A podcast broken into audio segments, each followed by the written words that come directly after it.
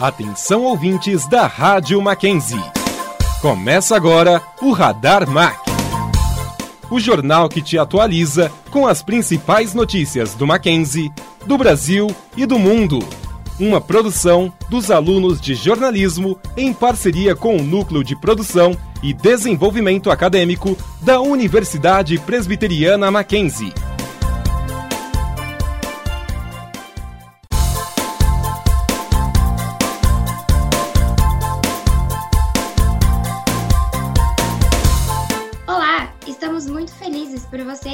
Aqui no Rádio Mackenzie.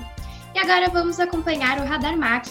Eu sou a Beatriz Baldavira e quem apresenta o programa de hoje comigo é a Ana Luísa Ferraz. Olá, Ana! Olá, Bia, e bom dia a quem nos acompanha. Hoje é quarta-feira, dia 23 de fevereiro de 2022. Sejam bem-vindos ao Radar Mac. Vamos para alguns destaques da semana o estado de São Paulo atinge mais de 60% da população de 5 a 11 anos vacinados com a primeira dose do imunizante anti-Covid. E na ciência, uma técnica feita com transplante de células tronco e de sangue de cordão umbilical pode ter curado a primeira mulher no mundo do vírus do HIV. Fortes chuvas na cidade de Petrópolis causaram grandes destruições, deslizamentos e mortes no último dia 15. Nesta edição, iremos trazer uma atualização sobre a situação da região e ainda uma campanha da chancelaria do Mackenzie para ajudar os desabrigados. No âmbito internacional, a Rússia afirma que um grupo de militares ucranianos tentaram invadir o seu território resultando em um confronto. A Ucrânia negou o acontecimento. Além disso, durante a sua visita à Hungria, o presidente Jair Bolsonaro fez afirmações em defesa da família. E também divulgou informações falsas sobre o desmatamento na Amazônia. O parlamento da Nova Zelândia aprovou por 112 votos a 8 um projeto de lei que proíbe a realização de terapias de conversão sexual. A violação desta regra prevê até cinco anos de prisão. E ainda, o Tribunal Superior Eleitoral, TSE, terá uma nova gestão compartilhada entre Barroso, Faquim e Moraes. Essa e outras notícias você confere aqui. Fique ligado, o Radar MAC só está começando.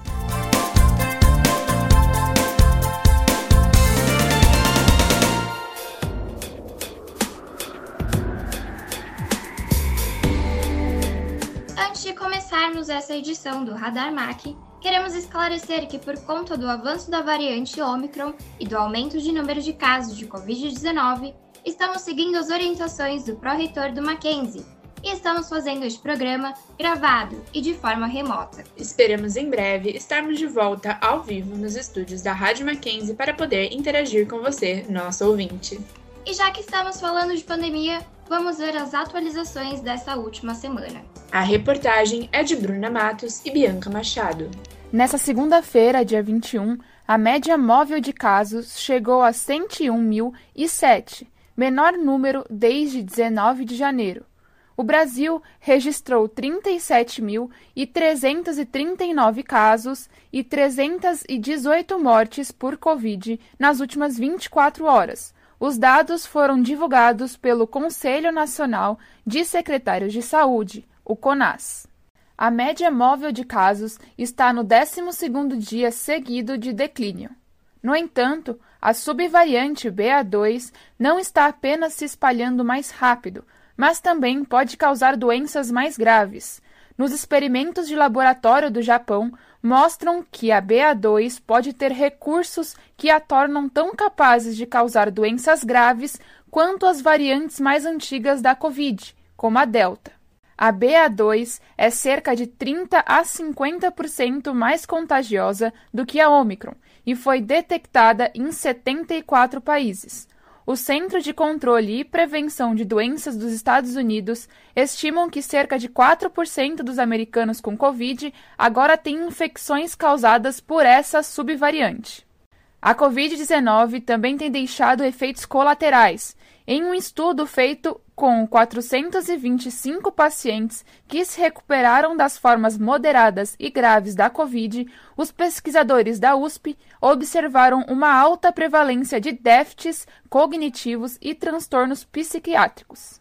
As avaliações foram conduzidas no Hospital das Clínicas entre seis e nove meses após a alta hospitalar. Mais da metade dos participantes relatou ter percebido declínio da memória após a infecção, e outros mais de 13% desenvolveram transtorno de estresse pós-traumático. O transtorno de ansiedade generalizada foi diagnosticado em um pouco mais de 15% dos voluntários, sendo que em cerca de 8% deles o problema surgiu após a doença. Bianca Machado, de volta para os estúdios. Já sabemos que a vacinação é o método mais eficaz para controlar a pandemia. E graças à cultura da vacinação em nosso país, estamos atingindo excelentes níveis de vacinados e de pessoas que estão aderindo a esta campanha. Quem traz os números e os detalhes é o nosso repórter Israel Filho. O estado de São Paulo já vacinou com a primeira dose da vacina contra a Covid-19 mais de 60% das crianças de 5 a 11 anos. A campanha de imunização no estado para a população começou há pouco mais de um mês. O número de doses aplicadas no estado é maior que em países desenvolvidos, como os Estados Unidos, que vacinou apenas 32% das crianças de 5 a 11 anos com a primeira dose. Por lá, essa população já pode receber o imunizante desde novembro do ano passado. Na Itália, segundo dados obtidos pelo governo de São Paulo, as crianças começaram a ser vacinadas em dezembro e a primeira dose já foi aplicada em 36,27% do público-alvo. Na Austrália, que assim como São Paulo começou a vacinar esse público em janeiro, aplicou a primeira dose em 47,62% das crianças. Já no Canadá, onde a vacinação infantil começou em novembro, protegeu 54,61% das crianças com a primeira dose.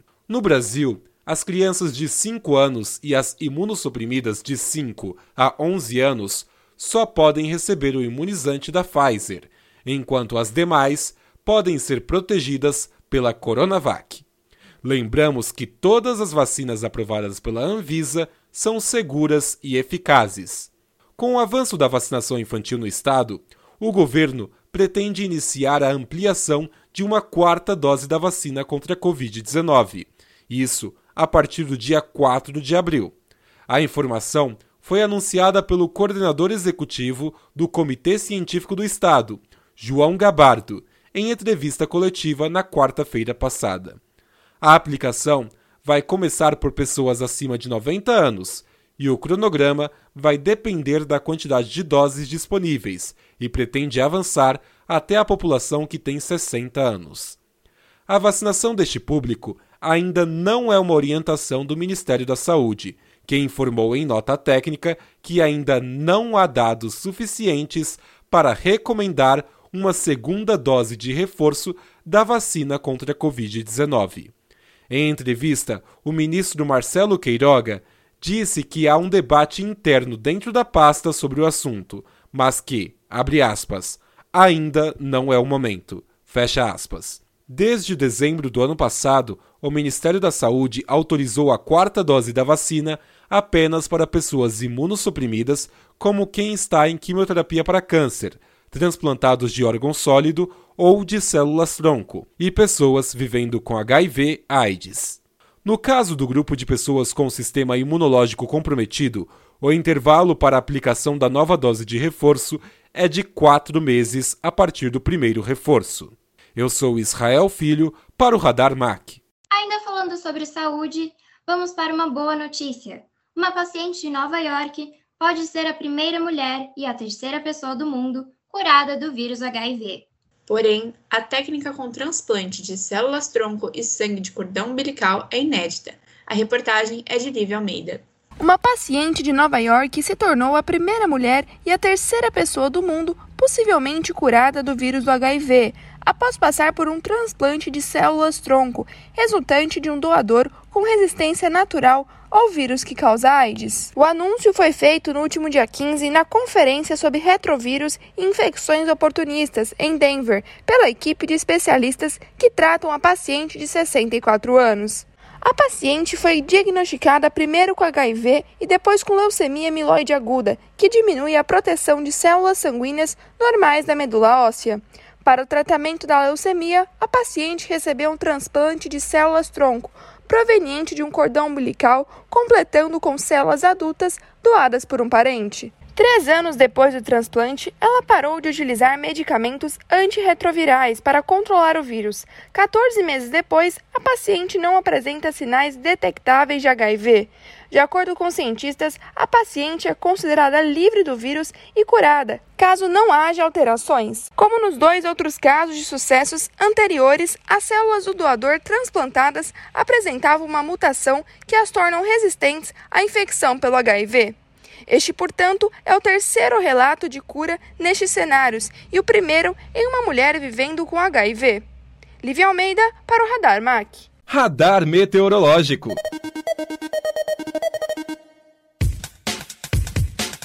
Você confere agora os destaques da previsão do tempo. Na última terça-feira, dia 15 de fevereiro, Fortes chuvas atingiram a cidade de Petrópolis, no Rio de Janeiro, e causaram grandes destruições, deslizamentos e mortes. Os números de mortes divulgados pelo Corpo de Bombeiros já passam dos 180 óbitos e ainda são pelo menos 90 desaparecidos. Quem traz mais detalhes sobre a tragédia é a repórter Mariana Magalhães. Na última terça-feira, 15 de fevereiro, a Prefeitura do município de Petrópolis, na região serrana do Rio de Janeiro, decretou o estado de calamidade pública em decorrência de fortes chuvas. Segundo o Corpo de Bombeiro, as mortes causadas pela chuva chegaram a 181 nesta segunda-feira, dia 21. As equipes de busca já estão no local há mais de sete dias e têm se dividido em três áreas principais: setores Alfa, Bravo e Charlie, visto que ainda há pelo menos 90 desaparecidos, números da última segunda-feira. Desde o dia 15, a Defesa Civil de Petrópolis já recebeu ao menos 949 ocorrências, sendo 775 chamados por deslizamentos de terra. Nesta segunda-feira, a Polícia Civil iniciou também um mutirão de coleta de DNA para acelerar o trabalho de identificação de vítimas. Quanto ao trabalho em relação a desaparecidos, há um cadastro sendo feito pela Polícia Civil e pelo Ministério Público do Rio. Pela Polícia Civil, o cadastro é realizado pela Delegacia de Descoberta de Paradeiros, DDPA, que oferece atendimento especializado aos que buscam informações de desaparecidos e boletins de ocorrência. O Ministério Público do Rio também tem um cadastro de desaparecidos. Como as chuvas e os deslizamentos causaram grandes destruições, a Prefeitura abriu todos os pontos de apoio para acolhimento da população de área de risco. Esses locais funcionam em escolas que recebem doações e abrigam desalojados. O governo federal decidiu repassar 2,33 milhões para ações de defesa civil na cidade de Petrópolis, no Rio de Janeiro, sendo usado 1,67 milhões de reais na compra de cestas básicas, kits de higiene pessoal, colchões, materiais de limpeza e kits de dormitório com cobertor e lençol. Mais de 3 mil pessoas devem ser beneficiadas. Os outros 655,7 mil reais serão destinados à limpeza urbana e à desobstrução de canais. A limpeza ocorrerá nessa primeira fase em mais de 10 áreas da cidade. No último domingo, dia 20, a Marinha terminou de montar um hospital de campanha no SESI Petrópolis, na rua Biggen. A unidade funciona das 8 da manhã às 6 horas da tarde, com 12 leitos de enfermaria e 5 estações de atendimento aberto às pessoas que precisam de atendimento de baixa complexidade. O apoio da Marinha à tragédia começou desde o dia 16 na desobstrução das vias com motosserras. As ajudas estão compostas por equipes da Bahia, Ceará, Espírito Santo, Goiás, Maranhão, Minas Gerais e São Paulo, além dos bombeiros de Santa Catarina que chegaram no sábado, dia 19, a Petrópolis para ajudar nas buscas dos desaparecidos. As operações também contam com 36 cães farejadores para encontrar vítimas. Quanto aos resgates de animais, a Coordenadoria de Bem-Estar Animal informou que já resgatou mais de 200 animais que estão sendo levados para um dos 39 lares temporários cadastrados pela Prefeitura. Os animais feridos foram levados para clínicas voluntárias. Se você quer ajudar as famílias desabrigadas, a Chancelaria do Mackenzie está participando das ações da Igreja Presbiteriana de Petrópolis. As doações de água, roupas e alimentos podem ser feitas no Sesc Quitandinha, em Petrópolis, Rio de Janeiro, no Mackenzie Rio ou na Capela do Campos de Genópolis, em São Paulo. Para doação em dinheiro, as arrecadações são destinadas diretamente à conta da igreja e é solicitado que seja acrescentado 7 centavos para verificação e transparência da campanha. Para mais detalhes, acesse o Instagram da Chancelaria Mackenzie e verifique o post da campanha. Radar Mac está compartilhando em seus stories para facilitar a localização. Mariana Magalhães para o Radar Mac. Atenção, senhores ouvintes! Estamos pousando no Radar MAC. Agora, notícias internacionais. Falando agora das atualizações sobre Rússia e Ucrânia. Nesta segunda-feira, dia 21, militares russos disseram que impediram um grupo ucraniano de violar a fronteira da Rússia. Segundo a agência de notícia Interfax, militares russos disseram que veículos armados ucranianos entraram em território russo e foram destruídos. Isso resultou em cinco pessoas mortas. Porém, a Ucrânia negou, dizendo que essas notícias foram informações falsas. O país também falou que nenhuma força ucraniana estava presente na região de Rostov, onde ocorreu o ataque. Mais de 150 mil soldados russos ainda cercam a Ucrânia em três lados de acordo com estimativas de oficiais da inteligência dos Estados Unidos e da Ucrânia. As pressões continuam a aumentar e essas ameaças seguem desestabilizando a Europa e os Estados Unidos. E ontem, dia 22, Putin autorizou o envio de militares russos em duas regiões separatistas da Ucrânia. Segundo o presidente russo, a ação foi feita para, abre aspas, manter a paz, fecha aspas, até a produção deste programa, essas foram as atualizações do caso. O presidente Jair Bolsonaro se encontrou com o primeiro-ministro e presidente da Hungria na última quinta-feira, 17 de fevereiro. Bolsonaro fez afirmações em defesa da família e divulgou informações falsas com relação à destruição da floresta amazônica. O encontro que estava previsto para 2020 foi adiado por causa da pandemia e realizado agora em fevereiro, em Budapeste, capital da Hungria. O presidente Jair Bolsonaro e o primeiro-ministro Viktor Orbán já tinham uma relação amigável. O representante húngaro foi um dos poucos líderes europeus presentes na posse do presidente brasileiro em 2019. Jair Bolsonaro disse que, em conversa com o presidente Janos Arden, as informações chegam de forma distorcida e a destruição da floresta amazônica não ocorre como as pesquisas apontam. Há pouco conversei também com, com o nosso presidente da Hungria. Ele focou muito mais na questão ambiental. Eu tive a oportunidade de falar para ele o que representa a Amazônia para o Brasil e para o mundo. E muitas vezes as informações sobre essa região chegam para fora do Brasil de forma bastante distorcida, como se nós fôssemos os grandes vilões no que se leva em conta a preservação da floresta e sua destruição, coisa que não existe. Essa fala, no entanto, não condiz com a realidade, como dados do Programa de Cálculo do Desflorestamento da Amazônia apontam. A taxa de desmatamento em 2021 foi maior do que a registrada em 2008. Além disso, o Instituto Nacional de Pesquisas Espaciais aponta que desde que Bolsonaro assumiu o governo, em 2019, o ritmo de desmatamento da Amazônia aumentou. Bolsonaro também falou em defesa da família e sobre a proximidade ideológica entre os dois países. Considero o seu país o nosso pequeno grande irmão.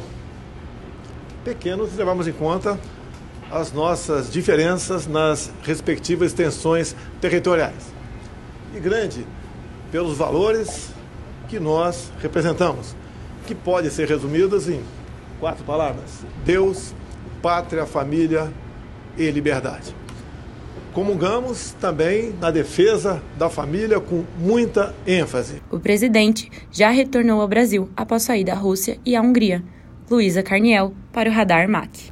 O parlamento da Nova Zelândia aprovou, no dia 15 de fevereiro, projeto de lei que proíbe a realização de terapias de conversão sexual, com 112 votos a favor e 8 contra.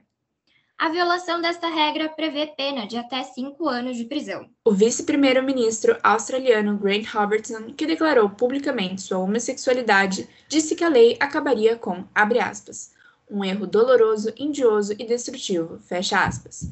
Quem nos conta mais sobre o assunto é a repórter Lahane Guariente. O projeto de lei era uma promessa eleitoral da primeira-ministra Jacinda Ardern e criminaliza procedimentos que tenham finalidade de alterar a orientação sexual ou identidade de gênero dos membros da comunidade LGBTQIA+.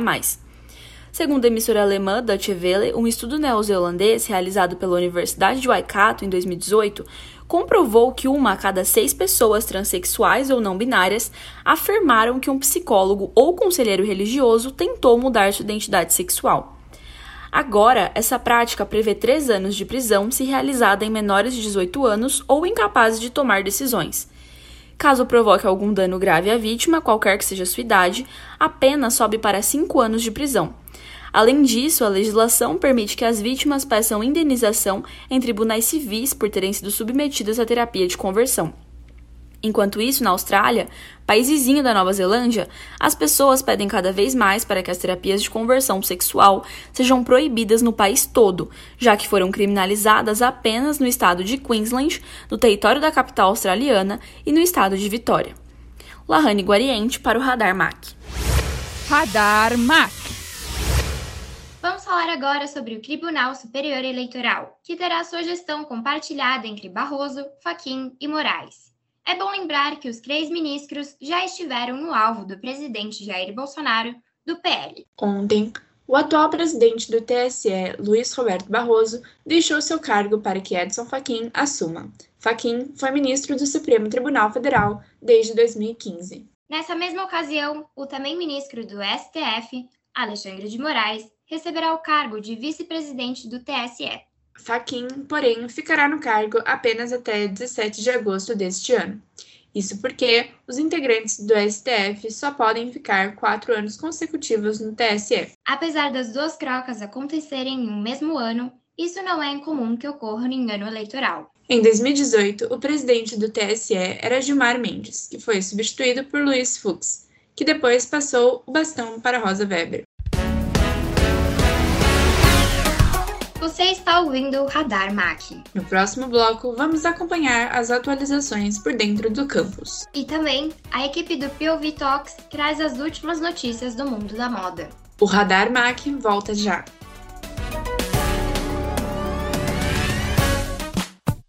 Radar MAC volta já.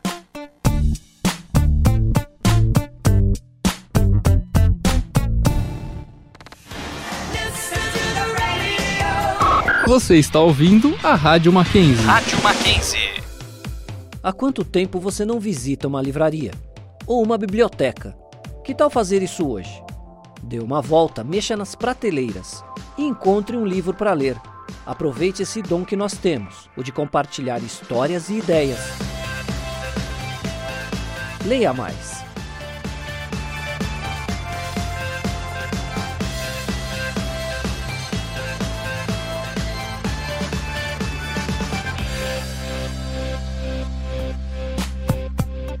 Radar MAC está de volta.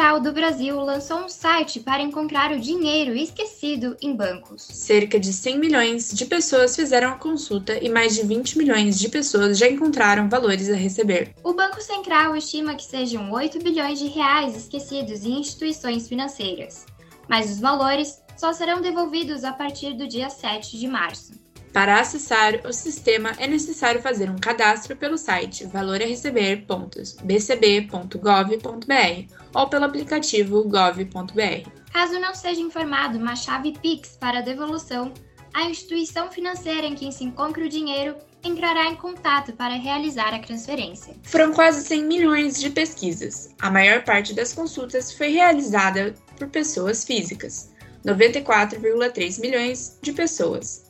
Desse número, 20,3 milhões irão receber, enquanto 74 milhões não têm esse direito. Quem acessou o site descobriu que não pode receber nesta primeira etapa de devolução, pode fazer novamente a consulta a partir do dia 2 de maio.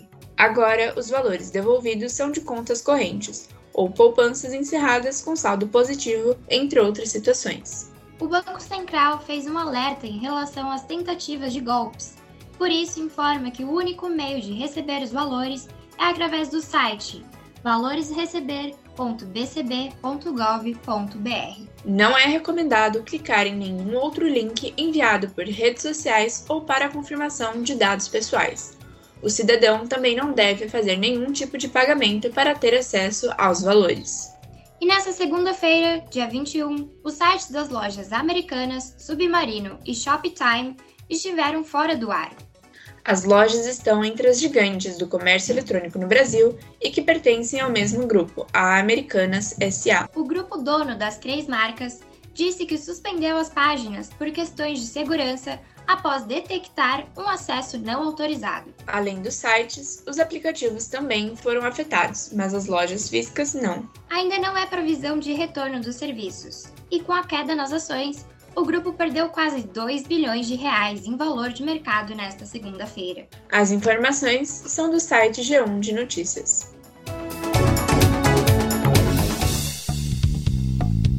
As novidades, eventos e o que acontece nos corredores do Mackenzie. Confira agora, por dentro do campus. A professora Maria Helena de Moura Neves, do Programa de Pós-Graduação em Letras do Centro de Comunicação e Letras do Mackenzie, foi a grande vencedora da categoria de pesquisadora sênior, da primeira edição do Prêmio Esther Sabino. Quem traz mais informações é a nossa repórter Giovana Carvalho. Aos 91 anos, a professora Maria Helena de Moura Neves recebeu 53% dos votos na votação popular. Ela é uma das referências em língua portuguesa no Brasil e afora, e uma das primeiras mulheres a escrever uma gramática no país. O Prêmio Esther Sabino aconteceu no dia 11 de fevereiro no Palácio dos Bandeirantes e reconhece cientistas que atuam no estado de São Paulo. O prêmio é entregue na data em que é celebrado o Dia Internacional das Mulheres e Meninas na Ciência. O nome da premiação é uma homenagem a Esther Sabino, imunologista brasileira responsável pelo sequenciamento do genoma do novo coronavírus. Maria Helena destacou a importância do reconhecimento para a área em que atua, que ainda é visto erroneamente como algo dogmático e alheio à ciência. O currículo extenso de Maria conta com cargos de autora, coautora e organizadora de mais de 70 livros de linguística, gramática e dicionários. Além disso, foi professora visitante em universidades alemãs e holandesas. Seu trabalho e contribuição para a área já foi tema de pesquisa acadêmica no país. Hoje, leciona na pós-graduação em Letras do Mackenzie e também é professora emérita e voluntária na pós-graduação da Faculdade de Ciências e Letras da Unesp de Araraquara. Giovana Carvalho para o Radar MAC. As inscrições para o Programa Institucional de Iniciação Científica de 2022 já estão abertas e vão do dia 10 de fevereiro ao dia 31 de março. Atenção, maquinzista e pesquisador! Você tem até o dia 31 de março para fazer sua inscrição e submissão do projeto pelo site. A nossa repórter Jace Fernandes conversou com a professora Denise Paieiro e com a aluna do sexto semestre de jornalismo, Karina Gonçalves, para entendermos a importância desta pesquisa. Para sabermos mais sobre a importância da iniciação científica na graduação, eu conversei com a professora de jornalismo, Denise Paieiro. Eu sempre recomendo que os estudantes de jornalismo façam iniciação científica. Eu fiz quando eu era estudante e eu posso dizer que, que essa etapa teve uma importância muito significativa na minha vida e na minha carreira.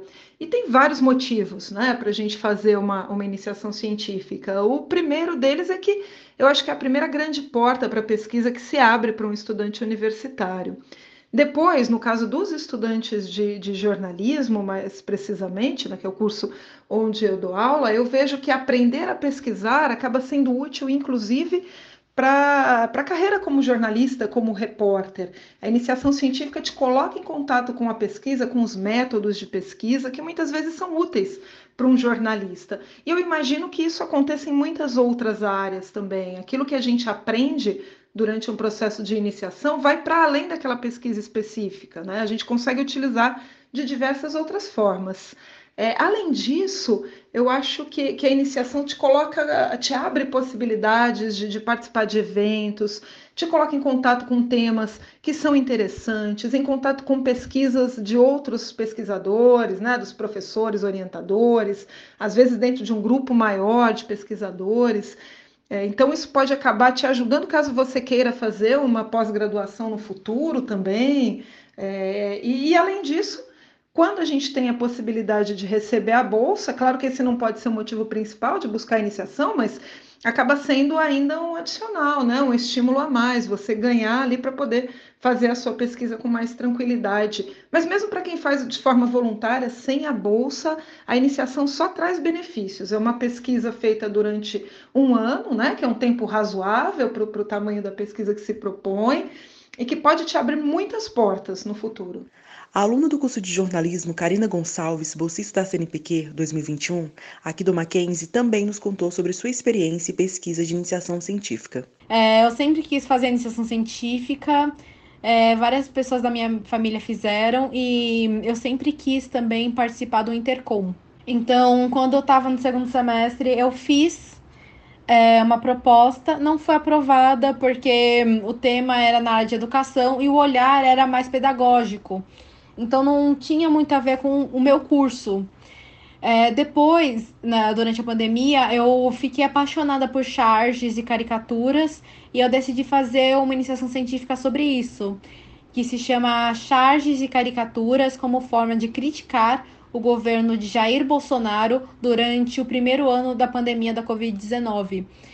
E então eu me dediquei bastante, eu fiz um projeto, escolhi uma ótima orientadora que sabia sobre o tema que eu estava tratando e eu quis entrevistar os chargistas. Então muita gente acha que iniciação científica é, eu só vou ler livros, eu não posso entrevistar. Mas você pode também, só que com um olhar e uma forma de escrita mais acadêmica. Então, me ajudou muito também é, em aprendizados na forma de melhorar o meu texto, na hora também de aprender outras referências. Então, super indico é, que mais pessoas façam iniciação científica.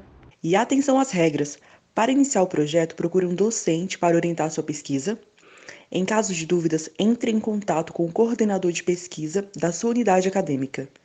Todas as informações para o envio das propostas estarão disponíveis no edital. Leiam atentamente antes da submissão do projeto. Jas Fernandes, para o Radar MAC. Na quarta-feira passada, alunos da Universidade Presbiteriana Mackenzie protestaram no início da tarde, pedindo o retorno das aulas presenciais. Eles seguravam cartazes com frases como, abre aspas, chega aula online, fecha aspas, e, abre aspas, estamos vacinados, fecha aspas. O protesto foi marcado na entrada da rua Itambé, em frente ao Colégio Mackenzie, em São Paulo. Os universitários fizeram vídeos das crianças e adolescentes do colégio tendo aula presencial, diferente da determinação dada aos alunos dos cursos superiores. No dia 22 de dezembro do ano passado, os alunos dos cursos de graduação receberam um comunicado da faculdade dizendo que as atividades seriam retomadas presencialmente, no dia 1 de fevereiro, nos três campos, Higienópolis, Alphaville e Campinas.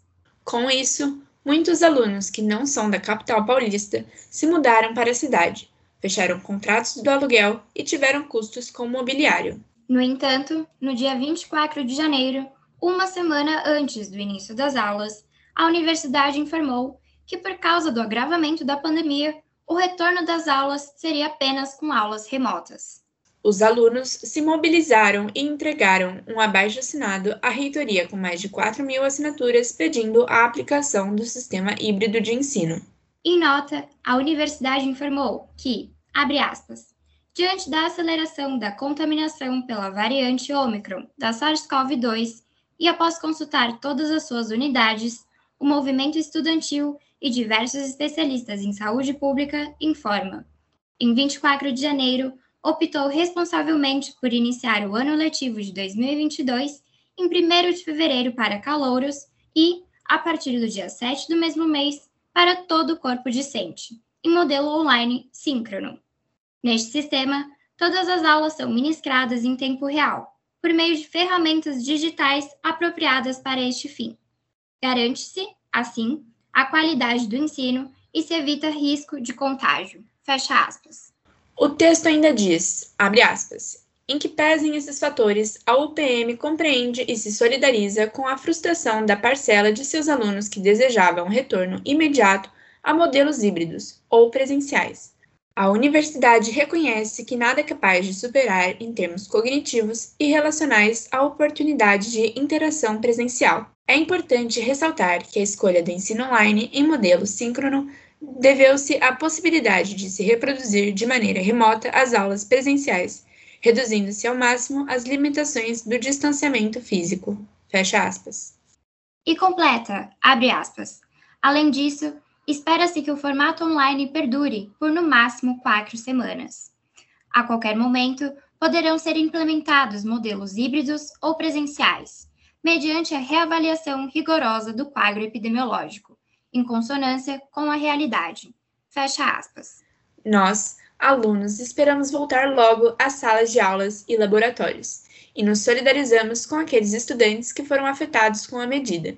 Esperamos ainda voltar ao ensino presencial, com toda a segurança exigida pelas autoridades de saúde. Os destaques da moda. Tendências, eventos e comentários. Hora da nossa conexão com as meninas da Pilvi Talks. Fevereiro chegou e com ele as coleções de outono e inverno 2022 começam a ser apresentadas. Na última semana, aconteceu a New York Fashion Week, uma das semanas de moda mais importantes. As questões ecológicas ganham cada vez mais importância e a moda tem um grande papel nesse âmbito. Dentro das passarelas da New York Fashion Week, algumas marcas trazem ideias e conceitos que apoiam a sustentabilidade. Estreando pela primeira vez na Semana de Moda, a Melk, marca da estilista Emma Cage, trouxe para sua coleção tecidos menos nocivos para o meio ambiente, como o algodão orgânico, o canhamô e tecidos reciclados. Além disso, sua fonte de matéria-prima vem de empresas que respeitam os direitos humanos e sociais. Mas o grande símbolo da sustentabilidade de Nova York é Gabriela Hearst, para essa temporada, Hirsch apresentou uma coleção que explora a fluidez de gênero com peças andrógenas. Já conhecida por seu componente sustentável, a marca explorou cores vibrantes que foram criadas a partir de madeiras recicladas e corantes botânicos, feitos de materiais como cicrino e melancia. A marca da Uruguaia já é conhecida por utilizar em suas coleções descartes têxteis, transformando o que seria lixo em uma peça nova além de tecidos que não agridem o meio ambiente, como o poliéster. Em 2019, Gabriela Hirsch produziu o primeiro desfile Carbon Free que compensa a pegada de carbono. Estes são os principais pilares da marca. Ainda falando sobre moda, você conhece a Patibô? A Patibô é uma das marcas mais influentes e importantes do Brasil atualmente. Mas quem vai dar mais detalhes dessa marca é a nossa repórter Nicole Gargalaca. A fundadora da Patibô, Patrícia Bonaldi, encontrou na marca uma oportunidade de encarar novos desafios e abrir portas para a moda brasileira. Recentemente, a Patibô foi a primeira marca brasileira a entrar para o CFDA, Council of Fashion Designers of America, que nada mais é do que uma associação das grifes mais importantes dos Estados Unidos, após desfilar pela segunda vez na Semana de Moda de Nova York. O conceito da loja gira em torno de um tropicalismo representando muito claramente a cultura brasileira que está tão enraizada em Patrícia. Durante a New York Fashion Week Fall Winter 2022, a Patibô preencheu as passarelas com muita feminilidade e riqueza de detalhes em suas peças.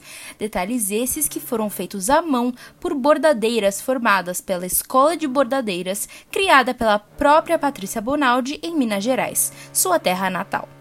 É evidente que a Patibô exerce muita influência na moda nacional, o que é necessário para incentivar o Brasil a ser um país produtor de tendências e não apenas um seguidor delas.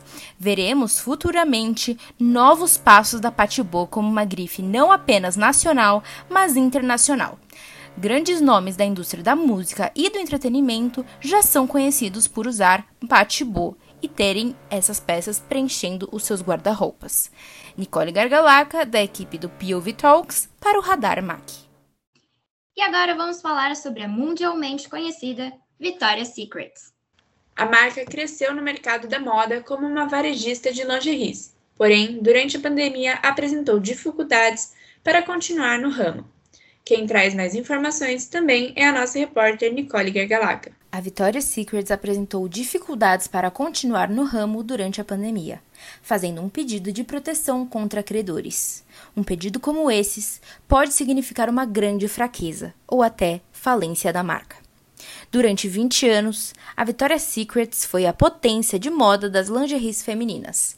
Qualquer tendência nesse ramo era ditada pela marca e assim poderia ser vista durante os seus desfiles, o famoso Victoria's Secret Fashion Show. Suas modelos eram chamadas de Angels e fizeram sucesso por longos períodos. Porém, após diversas declarações polêmicas do diretor criativo da marca, Ed Hazek, para a Vogue Estados Unidos em 2018, o interesse do público diminuiu drasticamente, acabando com o show em 2020. Recentemente, a Victoria's Secret demonstrou interesse no metaverso. Em 2022, a marca entrou com um pedido de patente para atuar no mercado cibernético. Esse pode significar o retorno do desfile, porém sem as Angels, já que a marca não apresentou interesse de reintegrar esse padrão de modelos nos desfiles virtuais. Essa pode ser uma nova era para a Victoria's Secret, uma vez que seus investimentos serão dedicados para o universo virtual e não mais para o antigo desfile físico, Victoria's Secret Fashion Show. Nicole Gargalaca, da equipe do POV Talks, para o Radar MAC. Estrelando com Clarice. E começa agora mais um episódio do quadro Estrelando com Clarice. Esta semana você conhecerá um pouco do universo feminino dentro do contexto histórico em que Clarice Lispector escrevia. A reportagem é de Carolina Trancoso.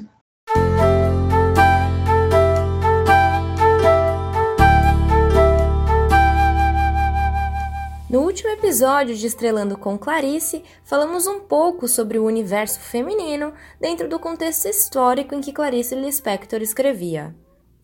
Hoje, continuaremos com esse mesmo tema, mas abordando questões diferentes daquelas da semana passada.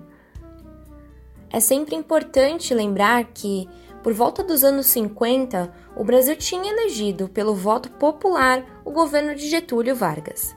E foi nesse mesmo período que Clarice teve a oportunidade de escrever para páginas femininas. Ela preferiu ficar sob um pseudônimo porque, no período em que suas crônicas foram escritas, não era possível ter um amplo espaço de expressão às mulheres.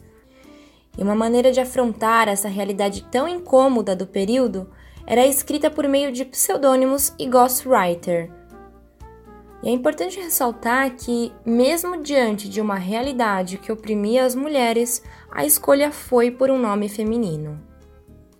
Seus pseudônimos muitas vezes tratavam dos mesmos temas, mas com abordagens diferentes. Alguns deles eram Ilka Soares e Teresa Quadros e era comum observar os quadros de comentários de Ilka Soares, por exemplo, e se deparar com as mesmas mensagens que eram transmitidas por Teresa Quadros.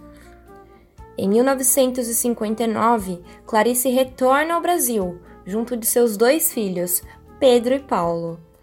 Como forma de subsistência, começa a trabalhar na imprensa. Neste período, se inicia uma nova fase na vida da escritora.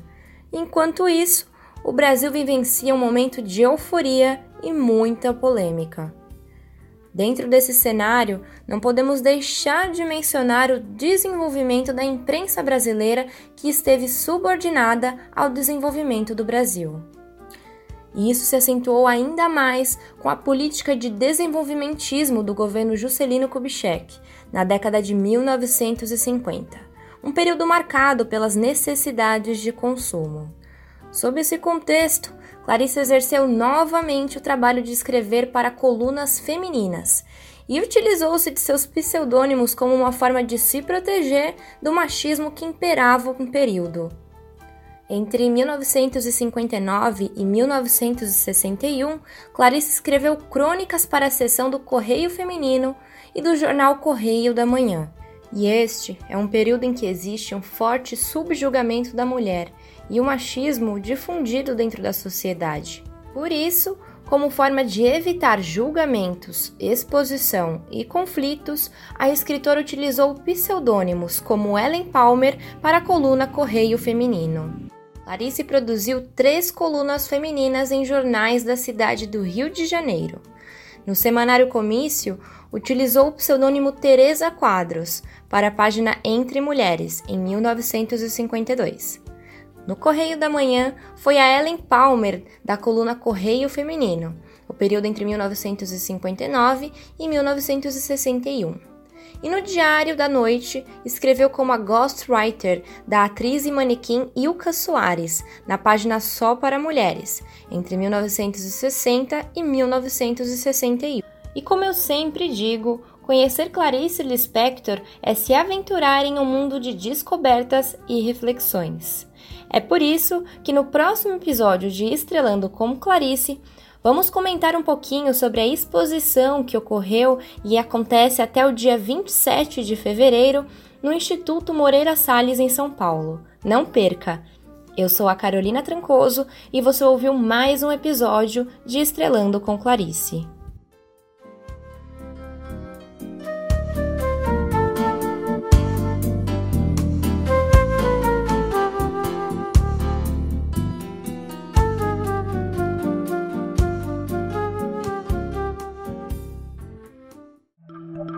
Agora, Vida de Aluno, um conteúdo exclusivo para você, maquinsista. Informações sobre estágio, palestras e muito mais. Chegou a hora de atualizar as vagas de estágios disponíveis. Começamos com as americanas, que vai contratar universitários com o objetivo que, em seis meses, eles se tornem analistas de dados ou desenvolvedores júnior podem se candidatar estudantes de todo o Brasil, com graduação prevista entre dezembro de 2022 e julho de 2023, em qualquer curso. O trabalho será no modelo remoto e as inscrições vão até 6 de março e devem ser feitas pelo site carreiras.americanas.com. A Record TV também está com vagas de estágio em comunicação abertas. A emissora paulista busca profissionais criativos com vontade de aprender, inovar e com senso de equipe. Os alunos que estão cursando Publicidade e Propaganda, Marketing, Ciências de Dados e Administração e que estejam entre o terceiro e sexto semestre do curso podem participar.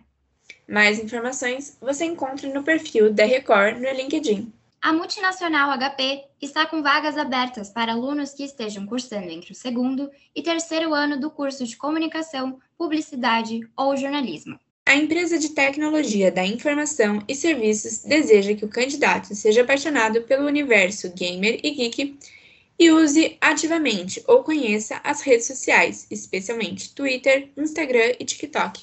Inglês e espanhol são diferenciais. As inscrições estão sendo feitas em jobs.hp.com. Radar Mac. A mais alta categoria do esporte a motor está prestes a voltar às pistas e hoje iremos te contar os detalhes desse retorno. Na tarde de segunda, dia 21, tivemos o penúltimo lançamento dos carros da Fórmula 1.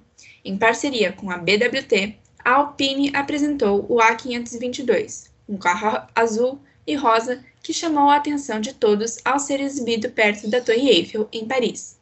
Ainda se espera o último carro do grid e a Alfa Romeo deve apresentá-lo no dia 27 deste mês. Porém, as atividades em pista já estão prestes a começar, já que hoje, dia 23, começam os testes de pré-temporada na Catalunha, na Espanha. Já pudemos ver os motorhomes montados no paddock, os mecânicos aquecendo os carros e um gostinho das máquinas na pista, com alguns vídeos divulgados nas redes sociais.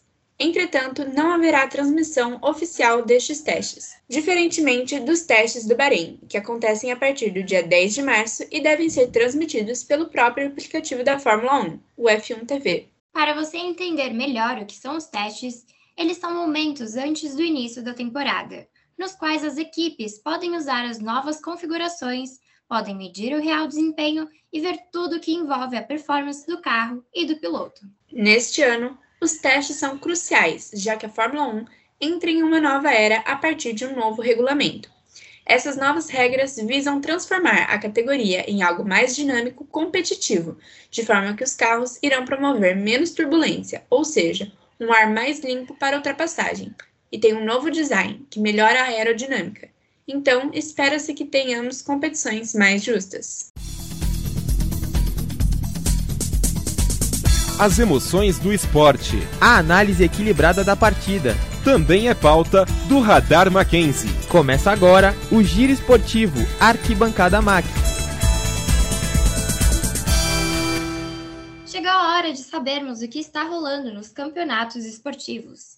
É a hora do boletim Arquibancada MAC. E hoje quem traz os destaques é o Christian Santos. Salve galera, sintonizada no Radar MAC. Sejam bem-vindos a mais um boletim do Arquibancada MAC. Para começar, vamos falar de Champions League. Paris Saint-Germain ganhou do Real Madrid por 1 a 0 com gol de Mbappé nos acréscimos e assistência de Neymar, vulga do Tunei. Resultado importante para a equipe francesa, principalmente por ser um dos confrontos mais difíceis, apesar que, né, Realzão jogou muito abaixo do esperado. Mas ainda tem um jogo de volta, não acabou. E para continuar, o Manchester City atropelou o Sporting de Portugal por 5 a 0 em Lisboa, sem dó nem piedade. Os gols foram feitos por Mares, Sterling, Phil Foden e o Gajo, Bernardo Silva que marcou dois gols. Também teve o confronto entre Inter de Milão e Liverpool no San Siro, e quem levou a melhor foi o time inglês. 2 a 0, resultado importante para o jogo de volta em Anfield. Os gols foram feitos por Roberto Firmino e Salah. E para finalizar, uma zebra. Red Bull Salzburg deu trabalho para o Bayern de Munique na Red Bull Arena e consegue um empate de 1 a 1. Quem diria? Primeira classificação da história do time em um mata-mata de Champions League e chegaram dando trabalho. Os gols foram feitos por Adamo pelo lado do Red Bull e por Koeman no lado do Bayern. E pela Europa League teve Napoli versus Barcelona, que terminou 1 a 1. Os gols foram feitos por Zelinski pelo Napoli e Ferran Torres de pênalti para o Barcelona. Detalhe: na hora do gol de pênalti, a camisa do homem estava sem o logo da Nike e sem o símbolo, só o patrocínio. Isso é Barcelona. Mas agora indo para o futebol brasileiro, rolou a Supercopa do Brasil no domingo. Jogaço entre Flamengo e Atlético Mineiro que terminou 2 a 2 com gols de Nacho Fernandes e Hulk pelo Galo e Gabigol e Bruno Henrique pelo Mengão. A decisão foi para os pênaltis. E que decisão demorada, hein? Depois de 12 rodadas de cobranças, o galão da massa ganhou a disputa e levou o caneco. Ai, credo. E falando de Paulistão, o Santos, após a demissão de Carilli, depois da derrota contra o Mirassol por 3 a 2 levou uma goleada do São Paulo por 3 a 0 Que fase! Gols de Éder, Rodrigo Nestor e Eduardo Bauerman contra. O time tricolor vinha de empate contra o Inter de Limeira, 0 a 0 Palmeiras venceu o Santo André por 1 a 0 no sábado gol de Rafael Veiga. Além disso, o Corinthians, que está precisando urgentemente de um técnico, empatou com o Botafogo de Ribeirão, 1 a 1. Gol de Raul Gustavo pelo Timão e Hélio Paraíba pelo tricolor de Ribeirão Preto. E para finalizar esse boletim, irei falar do All-Star Weekend na NBA. Teve jogo de celebridades, jogo de calouros, torneio de terradas, torneio de três pontos, torneio de habilidades e o evento principal, o Jogo das Estrelas, que rolou no domingo. No confronto entre time LeBron contra time Duran, LeBron levou a melhor, com direito a game winner no final e venceu a partida por 163 a 160. O MVP da partida foi Stephen Curry, com 50 pontos e 16 cestas de 3. Um espetáculo, é o brinquedinho assassino. Para saber de mais notícias sobre os esportes, Acompanhe as lives no YouTube e Facebook do Arquibancada Mac que ocorrem de segunda a sexta. E não esqueça de nos seguir no Instagram. As publicações estão a milhão.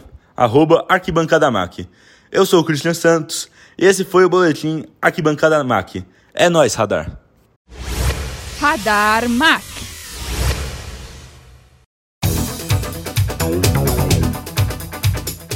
E você já sabe que depois de dois anos, os bichos do Mackenzie vão poder festejar a sua entrada na universidade de novo. Como é de praxe, os bichos possuem uma festa direcionada só para eles, com convidados mais do que especiais. Neste ano, o Mac Bichos vai contar com artistas como Gustavo Mioto, MC Grica, LS e muito mais. O evento vai rolar no dia 18 de março no Complexo Carindé. E para quem segue a gente lá no Instagram, já está sabendo da novidade.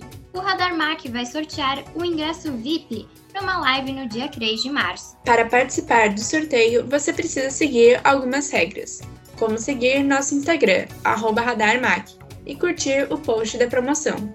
Os demais detalhes da promoção você confere lá no nosso Instagram.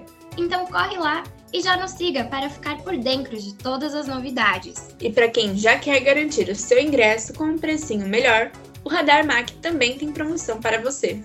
O lote virou, mas no Radar Mac você compra sempre com o valor do preço anterior. Isso mesmo, entra lá no nosso Instagram, RadarMac, e adquira já seu ingresso com um desconto super bacana. O link está na nossa bio. Não esquece de compartilhar com seus amigos e bichos.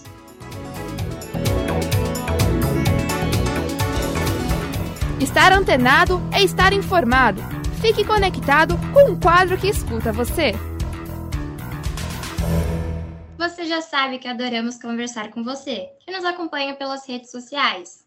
Por isso, não esqueçam de nos seguir no Instagram, RadarMac. Você pode mandar aquele direct, um áudio, o que você quiser. E também nos marcar no Twitter com a hashtag RadarMac.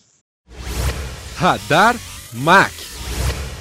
Queremos lembrar também que as nossas seletivas já estão abertas. Então você, Mackenzista, pode fazer parte da equipe do Radar Mac. Exatamente. O período de inscrição será até o dia 9 de março. Acesse nossas redes sociais, RadarMac, para mais detalhes das vagas e de como participar. Esperamos por você!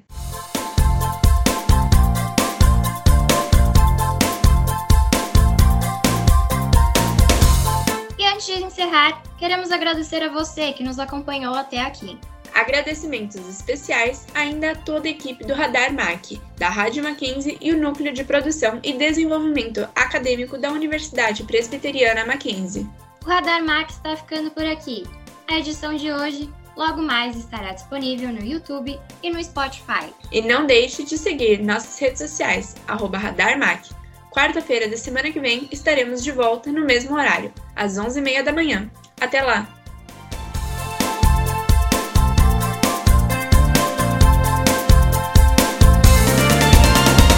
O Radar Mackenzie é uma produção dos alunos de jornalismo em parceria com o Núcleo de Produção e Desenvolvimento Acadêmico da Universidade Presbiteriana Mackenzie. Produção executiva Rádio Web, Doni Paruti. Supervisão do professor Vanderlei Dias. Radar Mac. As notícias do Mackenzie, do Brasil e do mundo, aqui na Rádio Mackenzie.